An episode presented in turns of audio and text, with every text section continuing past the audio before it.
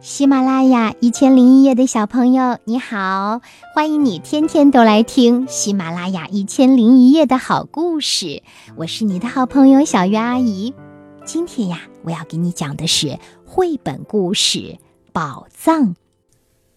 从前有一个人，他的名字叫艾萨克，他过着非常贫穷的生活，天天饿着肚子睡觉。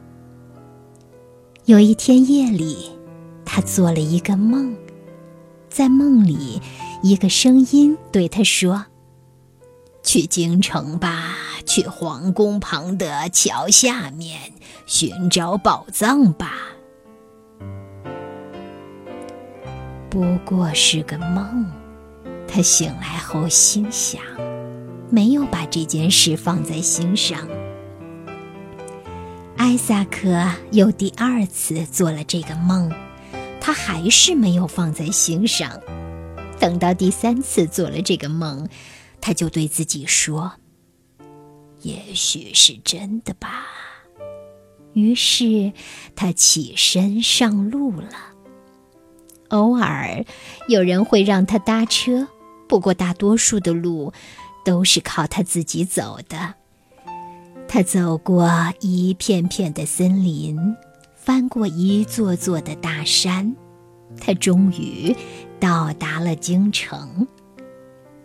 不过，等他来到皇宫旁的那座桥时，发现呀，白天和黑夜都有卫兵把守，他不敢去寻找宝藏。可是每天早晨，他都会回到桥边转来转去，直到天黑。有一天，卫兵队长问他：“你为什么要在这里转来转去的？”艾萨克把那个梦讲给了卫兵队长听。听完呀，队长哈哈大笑：“呵，你这个可怜的家伙！”要是我相信曾经做过的梦，那我就应该立刻去你来的那个小镇，去一个叫艾萨克的人家里，然后我就会在他家炉子下面找到宝藏。艾萨克给卫兵队长鞠了个躬，就又开始了他漫长的回家路。他翻过一座座的大山，走过。一片片的森林，偶尔有人会让他搭车，不过大多数的路都得靠他自己走。最终，他回到了自己的小镇。一回到家，他就在家里的炉子下面挖了起来。他在那里找到了宝藏。为了感恩呐。他盖起了一座教堂，在教堂的一角，他挂上了一句格言：“有时候，人必须远行，才能发现近在咫尺的东西。”艾萨克送给卫兵队长一颗无价的红宝石，在以后的日子里，他过上了富足的生活，再也不受穷了。好啦，这个故事讲完了。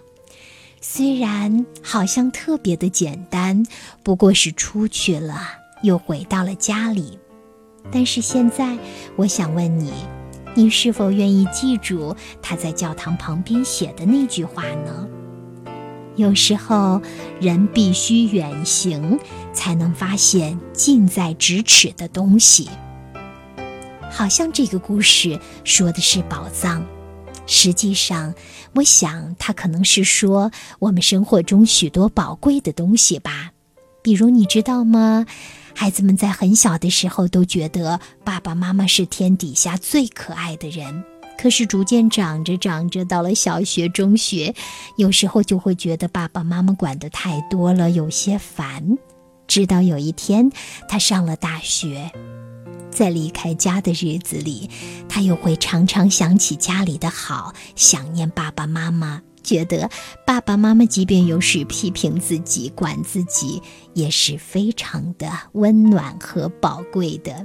你看，这就是远行了之后呢，才感觉到原来身边的东西是那么的值得珍惜呀。好，小鱼阿姨这样说了以后，你会想起什么呢？你远行之后会想起原来身边的宝贝吗？好，这个思考的空间我已经交给你了。每一次我讲完故事，就会给你一根思考的接力棒。小鱼阿姨希望呀，我们都是。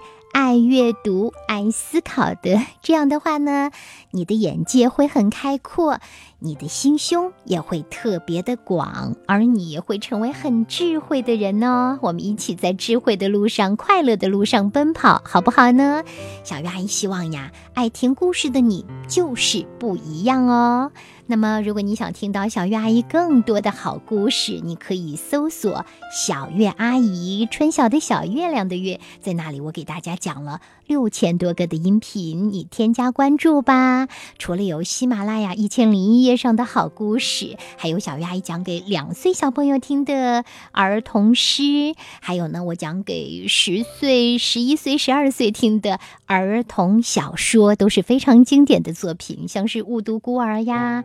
还有，嗯，夏洛的网，还有城南旧事、哈克贝里费恩历险记等等呢，好多的好故事正在等你来。如果你已经是小学生了，别忘了可以给我投稿哦，因为小鱼阿姨有专门的一个作文投稿栏，你可以给我投稿，然后呢，我选择播出之后，会有老师为你点评的哦。哇哦，喜马拉雅是个多么好的平台呀，在这里我们享受着快乐，也收获着成长呢。